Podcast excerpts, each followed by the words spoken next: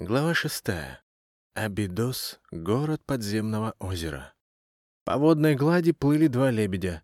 Внимательно всмотревшись, Хуфтор оповестил о том, что они проезжают озеро иллюзий. Мал почувствовал опасность. Как только озеро осталось позади, он порывисто оглянулся. За ним летели две черные птицы с явным намерением напасть. Но стоило им достичь края озера, хищные птицы опустились на воду и снова обратились в белых лебедей. «Еще один мираж», — сказал Хуфтор. «Вернее, я всегда считал это миражом». «Не хочешь ли ты, чтобы я проверил твои догадки?» — усмехнулся Мал. «Как ученому мне хотелось бы отправить вас за новыми знаниями, но как проводник я понимаю, насколько опасна вылазка к призрачному озеру. В нем нет воды. Здесь вы можете погибнуть». Вечером Хуфтор, завидев торговый караван, поскакал ему вдогонку. Через некоторое время он вернулся, прижимая к груди свернутый плащ. «Я встретил Карима», — объяснил он. «Это мой старый друг. Много лет назад я подобрал его в пустыне едва живым. Тогда Карим тоже вел караван, на который напали франки. Они забрали весь товар и перебили сопровождающих. Я оказался случайным свидетелем этой расправы. Со мной было всего несколько человек моих сородичей. Когда франки скрылись из виду, мы отправились к разграбленному каравану. Карим, единственный из всех, остался в живых. С тех пор при встрече он каждый раз щедро одаривает меня. В прошлый раз Карим вручил мне клинок из дамасской стали, а сегодня преподнес другую, не менее ценную вещь. Хофтор развернул плащ и показал исписанные листы пергамента. «Что это за рукопись?» — поинтересовался Асгур. «Трактат Ибн Луки о природе человеческой души. Если дальше так пойдет, то за время пути ты соберешь целую библиотеку», — с улыбкой произнес Мал. «Это будет лучшее путешествие в моей жизни», — откликнулся Хуфтор. Мал лег спать под открытым небом. Верн устроился поблизости. Все остальные укрылись в шатре. Мал уже готов был закрыть глаза и заснуть, как услышал тревожное ржание лошадей. Принц встал и осмотрелся. К лагерю приближалась арабская девочка лет 14. Она подошла к Малу, крепко обняла его и поцеловала в губы. Принц осторожно отстранил ее, но девочка не отступала. Мал силой оттолкнул ее. «Пойди прочь! Оставь меня в покое!» Верн подхватил девочку и попытался удержать. Ночная гостья вырвалась и опять бросилась к Малу. Еще более страстно она принялась ласкать его. Те, кто остался ночевать в шатре, заслышав шум, вышли с оружием в руках. На глазах у всех Мал еще раз отбросил от себя девчонку. Она опустилась на колени и зарыдала. «Почему? Почему ты меня не любишь?» Слезы покатились по ее щекам, девочка изо всех сил ударила себя по лицу. Потом схватилась за волосы и покатилась по земле всем телом, содрогаясь от рыданий. Это вызвало всеобщее замешательство.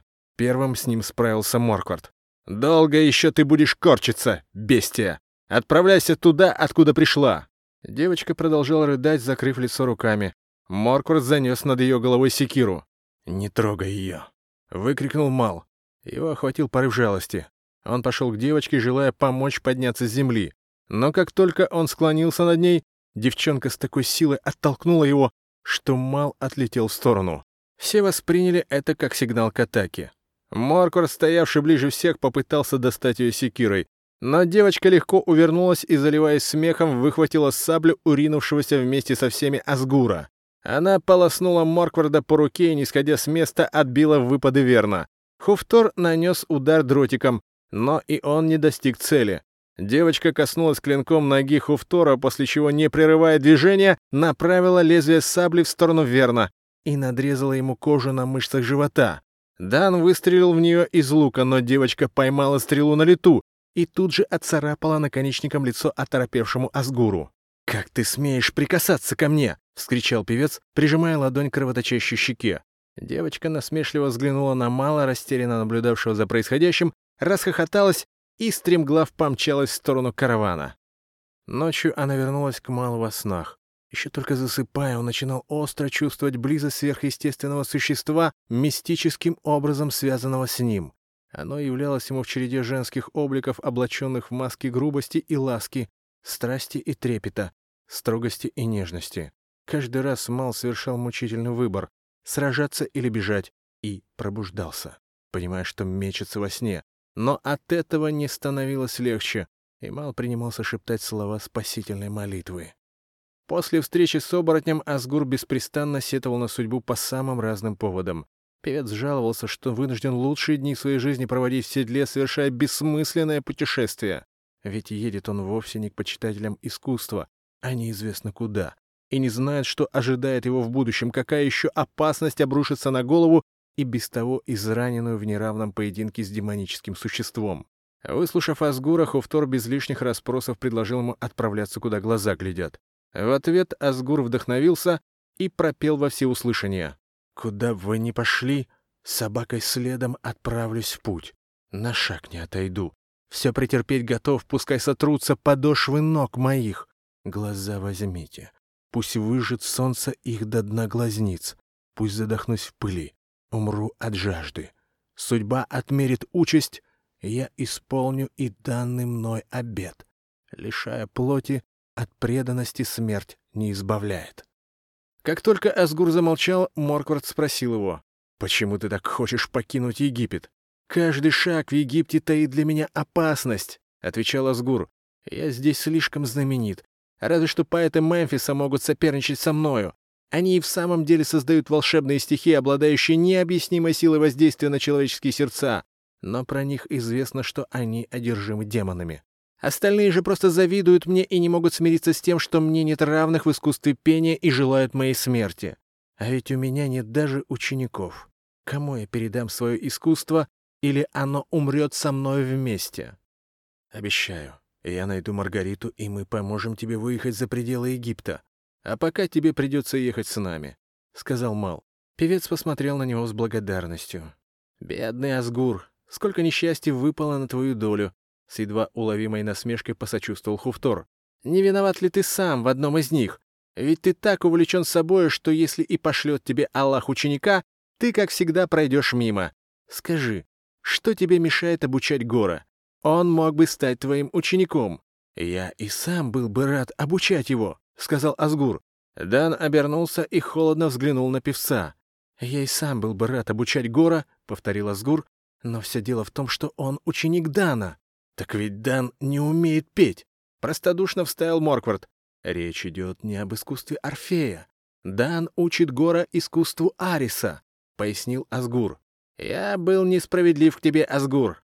Ты более внимателен, чем я думал», — сказал Хуфтор. «Пение требует всего тебя. На такую жертву способен не каждый, но иначе невозможно достигнуть истинных вершин, забравшись на которые ты понимаешь, как мало постиг, как бесконечен путь к совершенству. Оборвав свою речь на полусловие, Асгур схватил Аль-Аут и пропел. Когда на путь ступил вслед отголоском ко мне летящим в темноте ночной, еще не знал, что снова откликаюсь на зов любви. Он сам собой возник из света звезд, из шепота луны, из пения птиц, встречающих рассвет. Любовь пришла ко мне из ниоткуда и обрела в тебе и плоть, и кровь, но стоило приблизиться к мечте, как тут же обожжен был светом ста тысяч солнц, сияющих из глаз. Застыл твою страстью ослепленный, и близость смерти осознал внезапно, неотвратимой, как сама судьба, и будто в мрак могильный окунулся. Мне холодно с тех пор, и не могу согреться. У Мала не осталось сомнений, что Асгур служит своему собственному тщеславию. Он жаждет славы и поклонения, и разубеждать его бесполезно. Всадники достигли леса высохших деревьев. За ними возвышались величественные горы. Хуфтор пояснил, эти горы последние из местных миражей. С заходом солнца они исчезнут. Мы находимся у границы владений лесного воина. Завтра, когда нам придется идти через лес, мы окажемся в его власти. Помните, в обители лесного воина следует помалкивать. Путники в тишине приготовили ужин, молча поели и легли спать. Посреди ночи Мал почувствовал нежное прикосновение к губам, как будто его кто-то поцеловал, и проснулся. Он вышел из шатра и сменил на посту Дана. Стрелок послушно снял кольчугу и отправился спать, а Мал стал прогуливаться вокруг шатра взад-вперед. Он не заметил неподвижно лежащую на песке змею, наступил на нее и тут же почувствовал сильную боль от укуса. Мал вспомнил предупреждение Хуфтора о том, что каждый шаг в ночной пустыне таит смертельную опасность, и в очередной раз был вынужден признать его правоту. На следующий день за лесом всадники увидели людей в платьях из грубой шерсти верхом на лошадях. Они с гиканьем неслись навстречу на скаку, обнажая кривые сабли. «К оружию!» призвал Хуфтор и первым выхватил саблю и дротик. Мал вынул из ножен клинок и надел на левую руку щит с трехлепестковым тюльпаном. Верн достал два коротких меча. Гор и Дан приготовили к бою луки. Морквард вооружился секирой. Асгур, как и все, обнажил саблю и стал подбадривать себя, читая в полголоса воинственную поэзию. Как только всадники подъехали на расстояние выстрела, Дан и Гор выпустили каждый по стреле. Дан попал точно в цель, и всадник, сраженный стрелой, повалился на песок.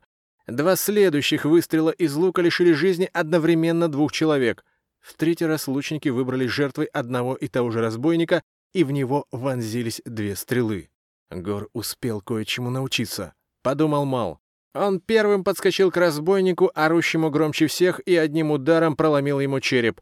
Вер направил лошадь между двумя конниками и с присущей ему ловкостью на всем скаку сразил и того, и другого.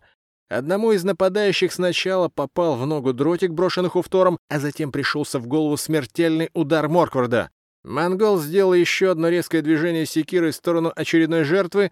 Разбойник попытался отразить страшный удар, но его меч не выдержал и сломался у основания. Дан и Гор с помощью кинжалов легко расправились с сумевшим доскакать до них наездником. Оставшиеся в живых разбойники, пораженные скорой расправой, развернули коней и помчались прочь. Мал посмотрел на Асгура. Певец не тронулся с места. Ни на кого не глядя, он продолжал крепко сжимать саблю и беззвучно шевелить губами. Верн прижимал рукой кольчугу на животе. Сквозь его пальцы сочилась кровь. «Старые раны», — объяснил он обеспокоенному Малу. Хуфтор склонился над трупом вожака и вытащил из его одежды кошель с позвякивающими монетами. Мало ценил предусмотрительность проводника. Денег у них не было. Все забрали стражники Домиецкой темницы. «Это шакалы пустыни», — объяснил Хуфтор. «Мы показались им легкой добычей. Они хотели поживиться, но как дикие гуси попались в ловушку». В этот самый момент вдали показался отряд из трех десятков всадников. «Отступаем в лес!» Тут же скомандовал Хуфтор и схватил за поводья ближайшую лошадь без седока. Разбойники подъехали к высохшим деревьям и развернулись назад. Хуфтор достал лист пергамента, палочку чернила и написал «Они боятся лесного воина».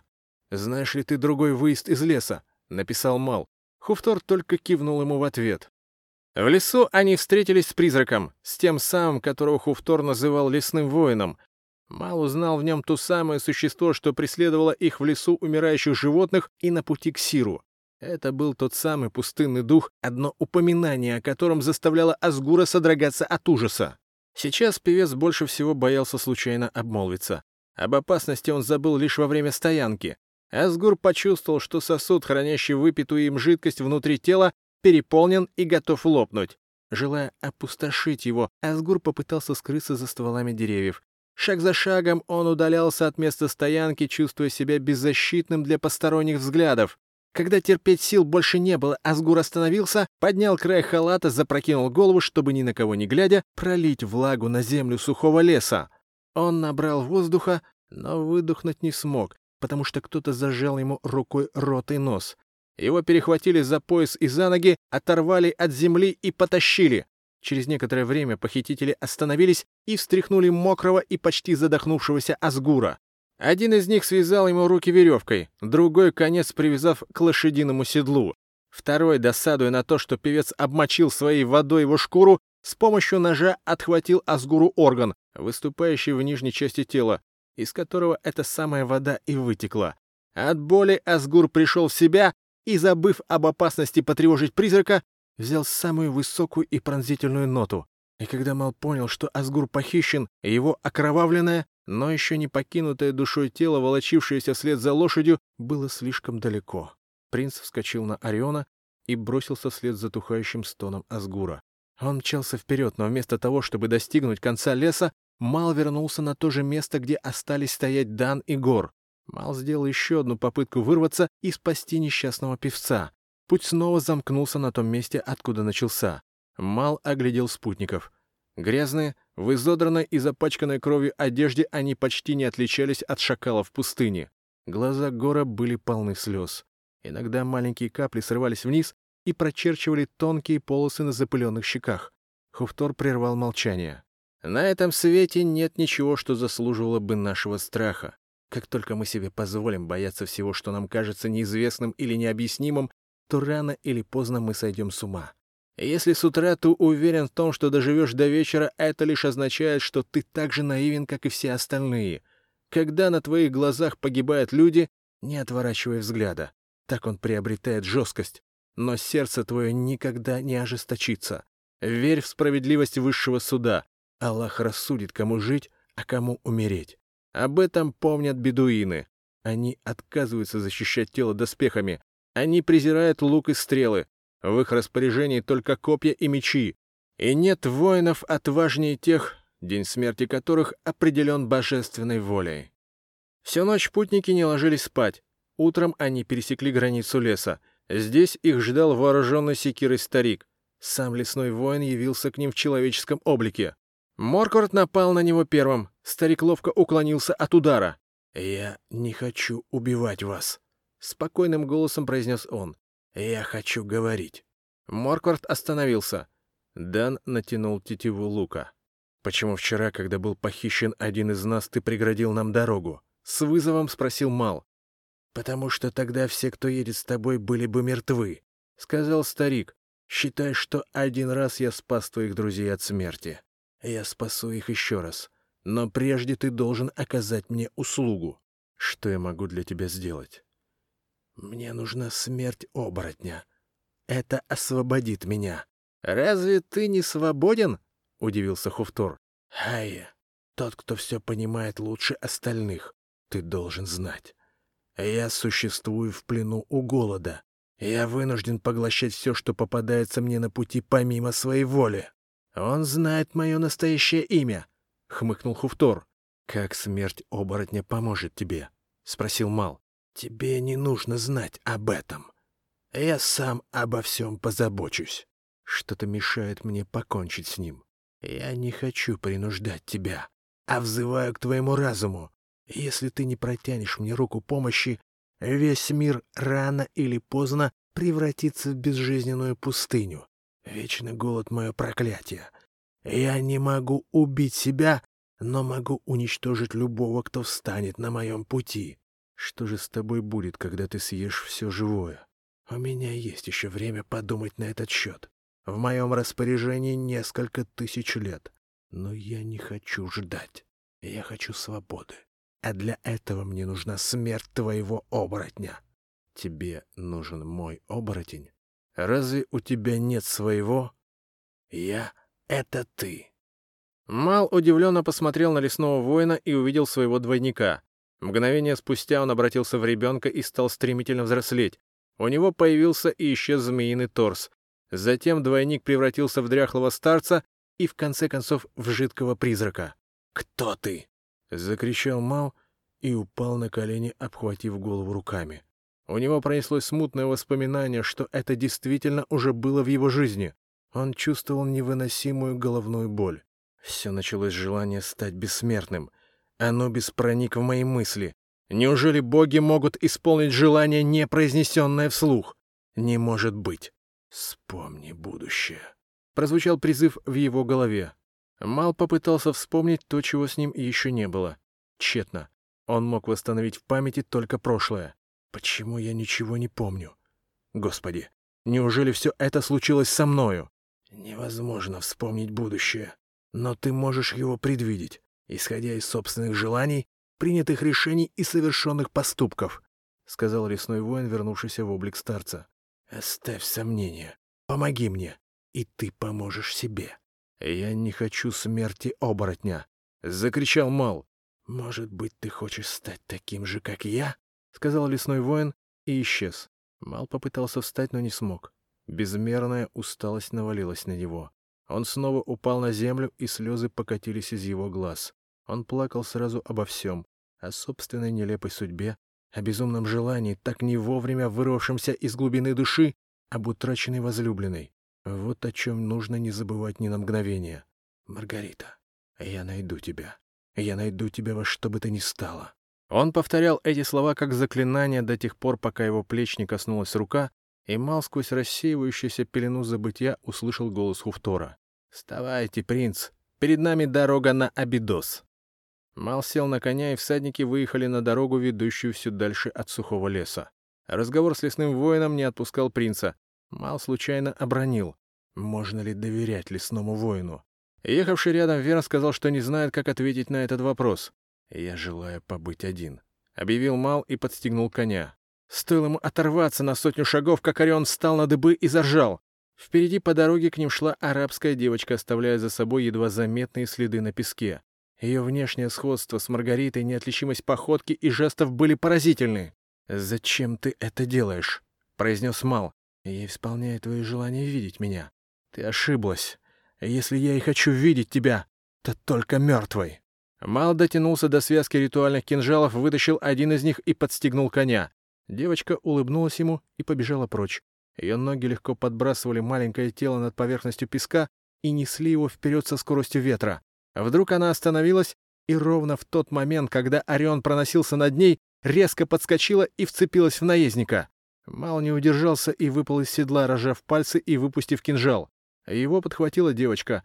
В это мгновение ее голова отделилась от плеч и отлетела в сторону.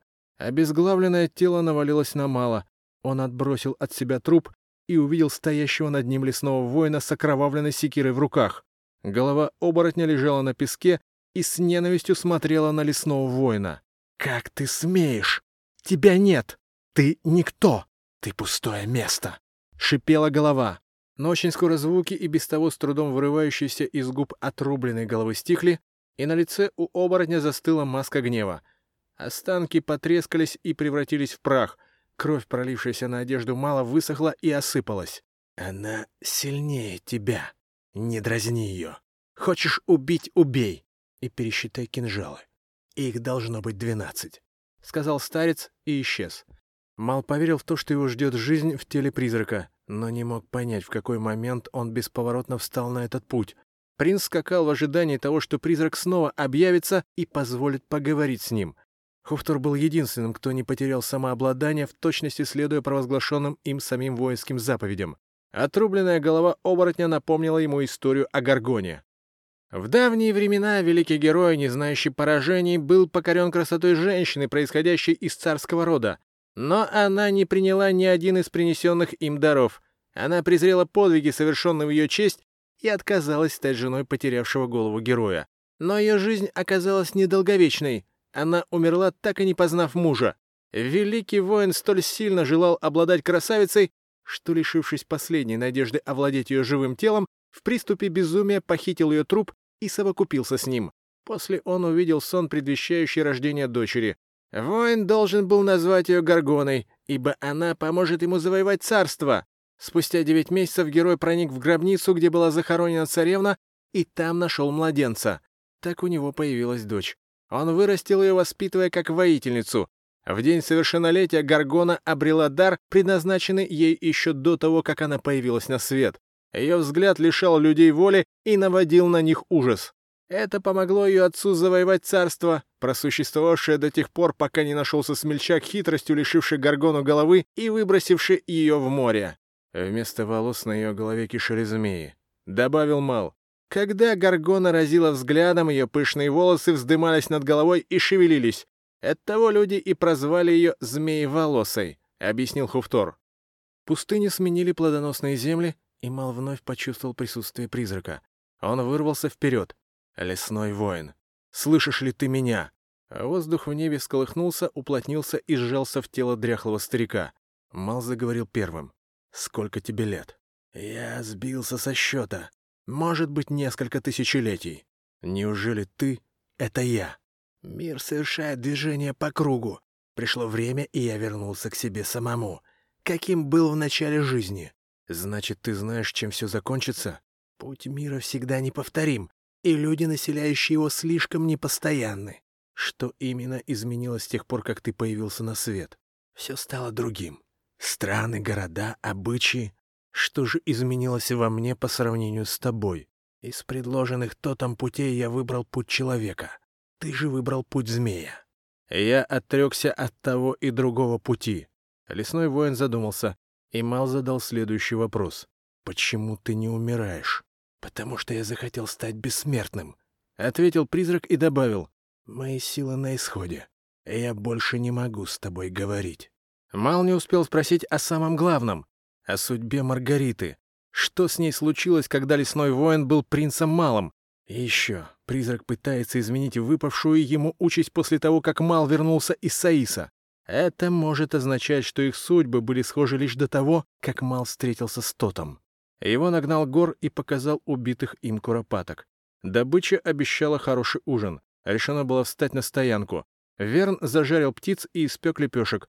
За ужином Хуфтор рассказывал о первой охоте, когда его трофеем стал дикобраз. На вопрос Моркварда, почему он выбрал столь невкусное животное, Хуфтор ответил, что ему было очень любопытно, что будет, если всадить в игольчатого зверя пару дротиков. Утром, подъезжая к стенам выстроенного на берегу Нила Абидоса, Мал в нетерпении поглядывал на Моркварда, ожидая, когда он скажет придуманный им план действий. Но тот и не собирался ввести их к пещере подземного озера, где должна была находиться Маргарита. Вместо этого, поймав исполненный ожидания взгляд Мала, он предложил проехать на местный базар. «Принц, прежде чем разыскивать пещеру, подновим платье и заодно продадим лишних лошадей». Мал почувствовал, как ему стало мало воздуха, и кровь застучала в висках. «Разве ты не знаешь, где пещера?» «Я знаю, что она в Абидосе», — спокойно ответил Морквард. Не теряя надежды, Мал обратился к Хуфтору. «Может быть, наш проводник укажет нам направление к пещере подземного озера? Я доподлинно знаю, что в Абидосе нет пещер. Ты ошибаешься. Она должна быть именно там», — настойчиво произнес Мал. «Принц, вам с самого начала следовало точно сказать, куда мы направляемся. В присутствии госпожи Лейлы вы говорили мне о песчаных болотах, и я провел вас через них. Мы говорили про Абидос, и вот мы в Абидосе. О пещере я слышу впервые». Мал дал знак остановиться. «Ты прав, Хуфтор. Теперь расскажи мне, Морквард, что тебе известно о похищении Маргариты? Принимал ли ты участие в этом деле и откуда ты знаешь, что она должна быть в Абидосе?» Морквард заговорил не сразу. Ему пришлось собраться силами. «Вернуть принцессу хотели как Пепин, так и Гербранд. Король Голландии приказал Хендрику оказать помощь франкам. Я же вызвался найти и выкрасть Маргариту. Кто откажется получить вознаграждение от обоих государей? На ваш след я напал вблизи Уассета. Если бы не Филипп, Пипин заполучил бы дочь намного раньше. Какое-то время я надеялся, что Филипп сам вернет дочь родному отцу, но тогда мне показалось, что он не собирается этого делать. Барон на этой войне всегда действовал согласно своей воле, а единственным, кто мог влиять на него, был Конрад Осторожный. Но с тех пор, как предводитель крестового похода стал королем Иерусалима, Филипп перестал кому-либо подчиняться. Я набрался терпения и ждал случая, чтобы без лишних жертв достичь цели. Стараясь остаться незамеченным, я зашел слишком далеко. В пустыне на нас напали сарацины. Скорее всего, это были остатки войска, разбитого в сражении при Фивах. После поражения арабы жестоко мстили франкам. Мой отряд был уничтожен. Мне и еще одному воину удалось выжить. Но моя лошадь была ранена, и у нас не было еды. Если бы мы не свернули с дороги в поисках пищи, то нам пришлось бы умереть с голоду. Мы понимали, что можем сбиться с вашего следа, но у нас не было другого выхода. И вместо наград я готовился принять гнев удвоенной силы. Но мы нагнали вас вблизи Алефантины. Вы ехали как раз в ту сторону, где находились Гербранд и Пепин. Думаю, что Филипп все-таки сам хотел выдать вас. Ты ошибаешься. Прервал Моркварда Мал. Тогда я знал, что у меня есть миссия, и я должен исполнить ее. Удача благоволила мне. Все обошлось почти без кровопролития. А как живу? Ведь это ты убил его.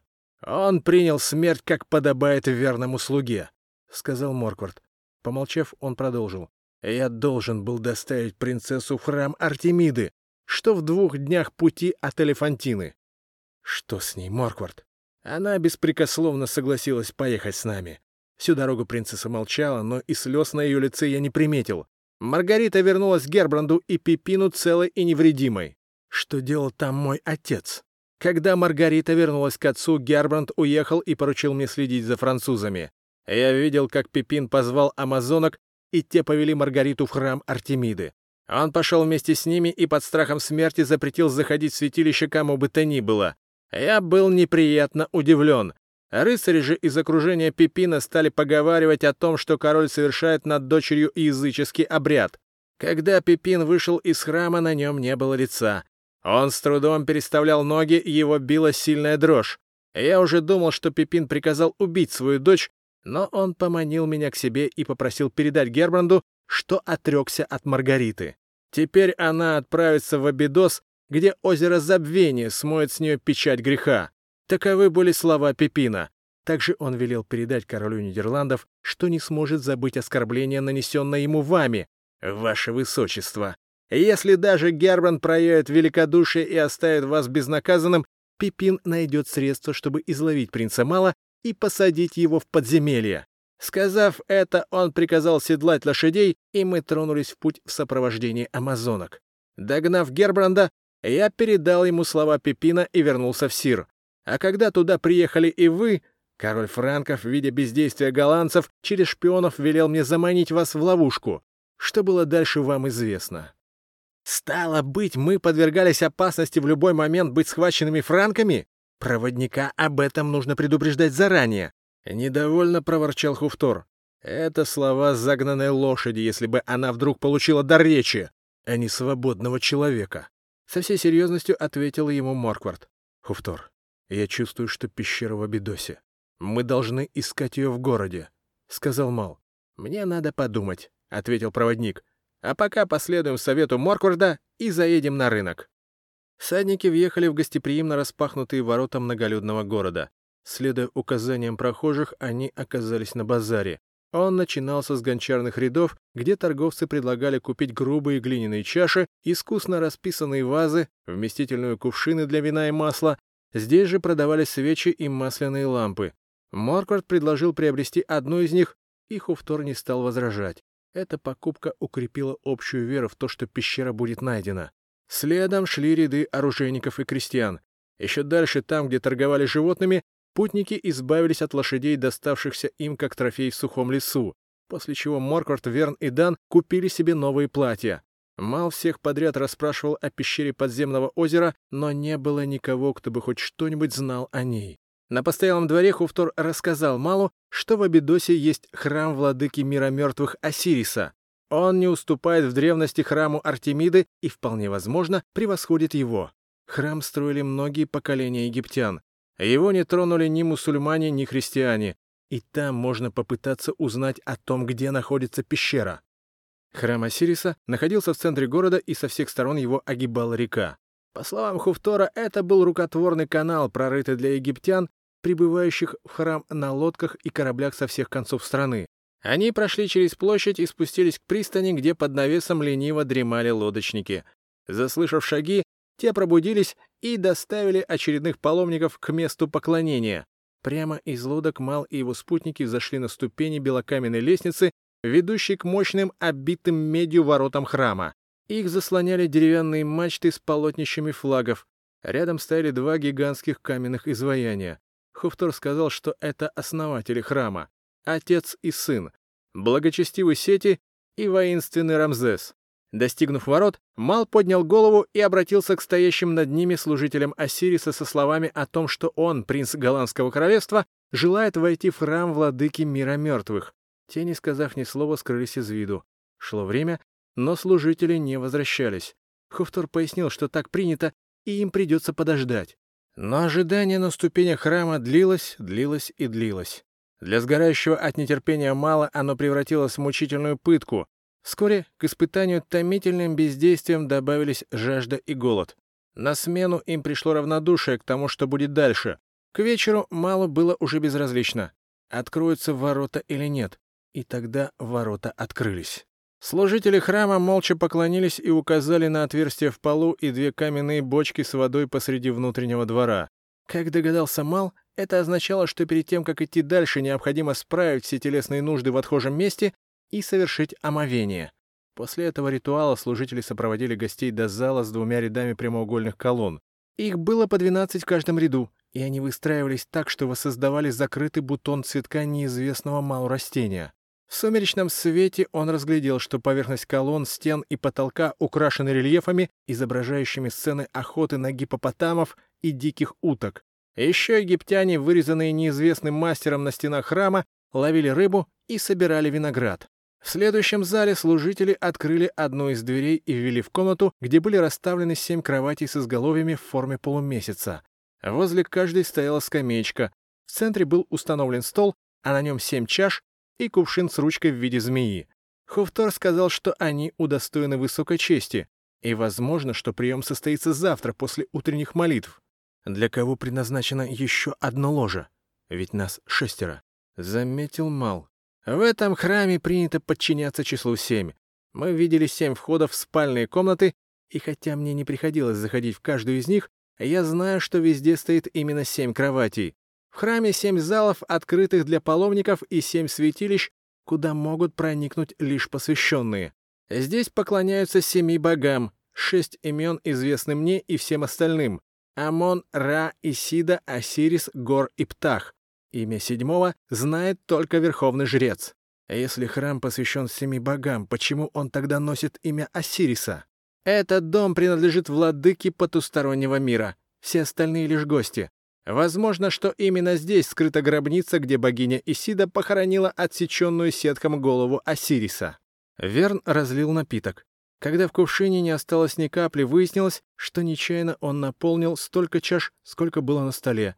Все выпили и легли спать. К седьмой чаше так никто и не посмел прикоснуться.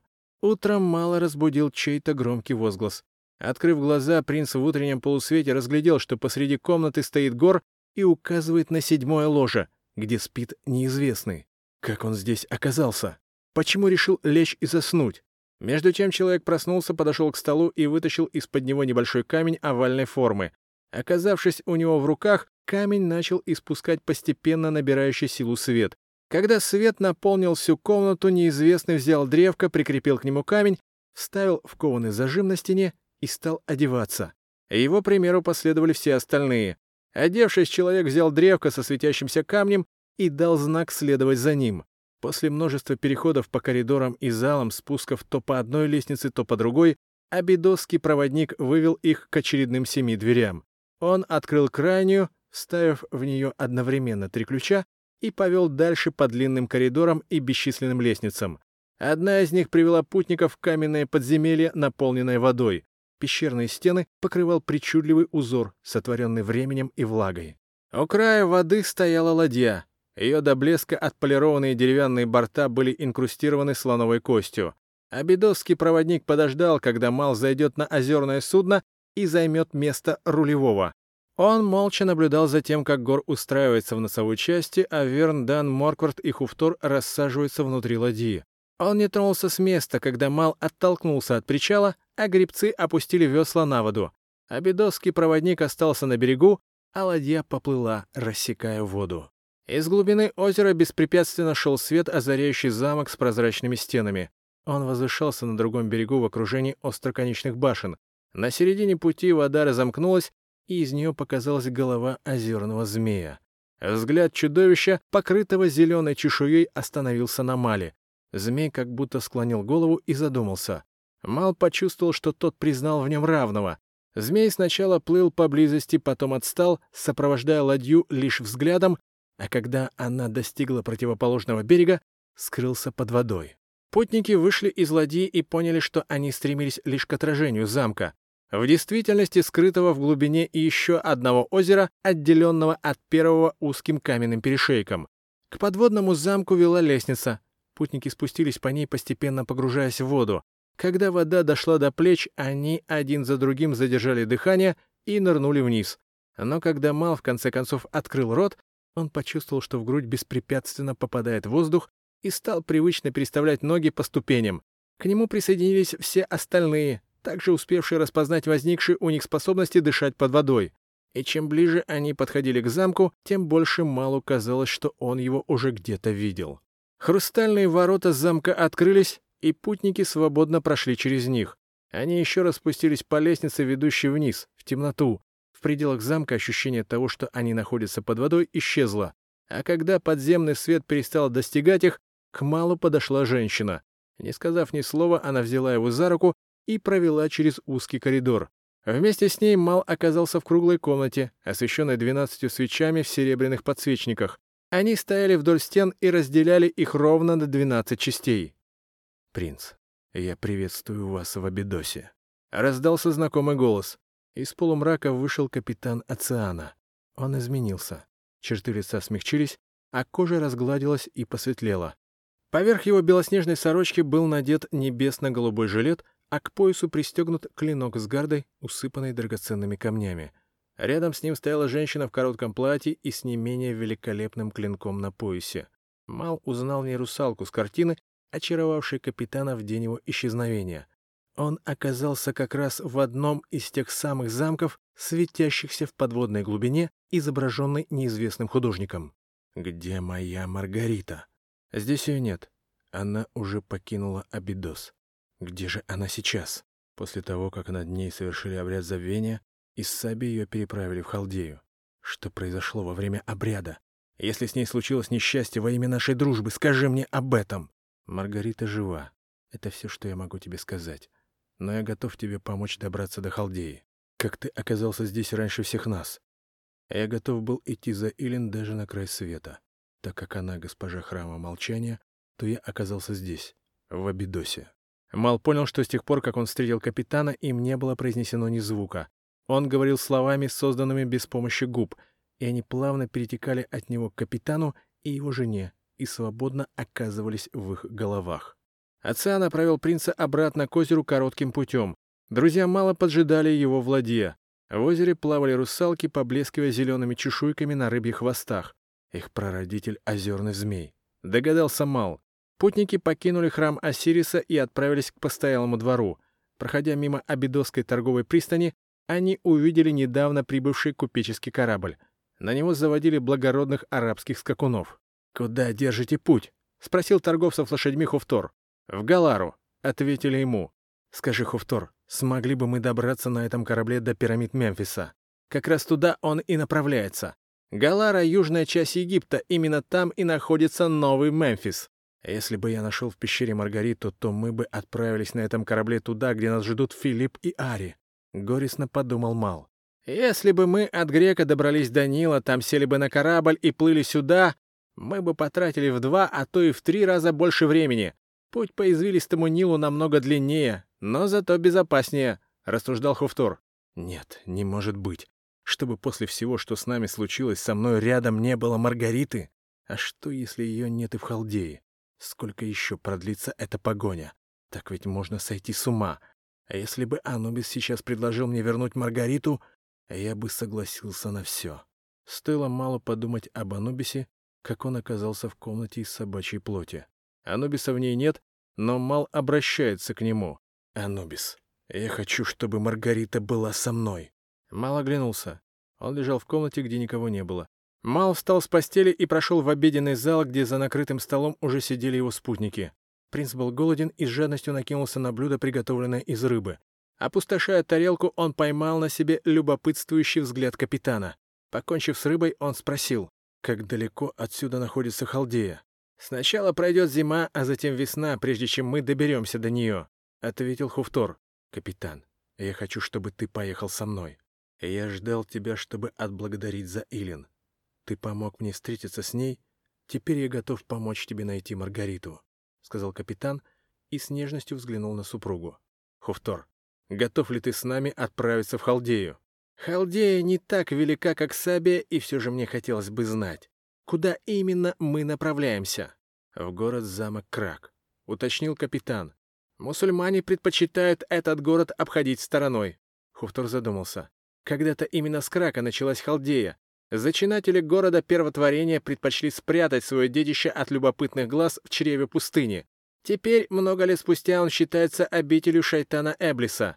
Те смертные, что оказываются в его власти, беспрерывно враждуют друг с другом. В раздор царит повсюду. Франки воюют между собой за право обладания ее землями.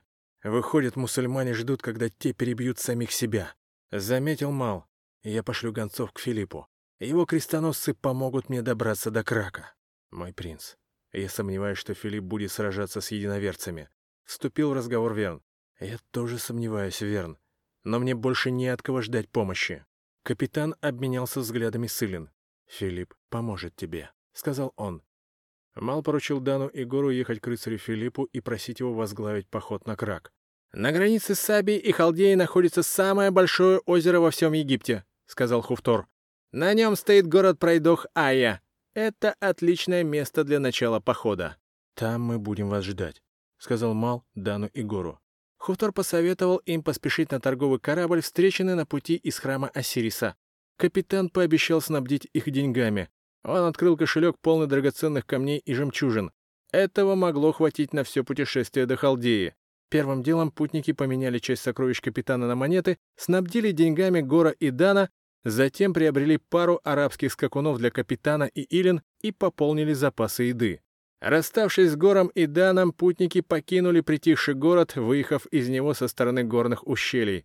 Их по-прежнему было шестеро. Место отплывших в Галару Гора и Дана заняли капитан и его жена. Надеюсь, в этот раз ты не будешь скрывать от меня правды, что произошло с тобой, капитан. Помните, когда я поведал вам о пещере черной пчелы, принц? Конечно. Тогда ты не находил себе места. Так вот, торговец на моем корабле, который на самом деле им не был, а был тем, кем я могу только догадываться, а именно верховным жрецом Египта сказал мне, что мое будущее скрыто от него. И если я тебя и Маргариту доставлю в Уасет, то меня, несомненно, ждет награда, которую я заслуживаю, награда, которую я ищу всю свою жизнь. Очевидно, я не был достоин того, что таила в себе пещера. Взамен боги даровали мне прекрасную Илин. Но и это еще не все. Вместе с ее любовью я обрел дар проникать в невидимый мир. Теперь я обрел все, о чем мечтал. Мал вспомнил о том, как вел себя Оциана, когда они оказались на его корабле.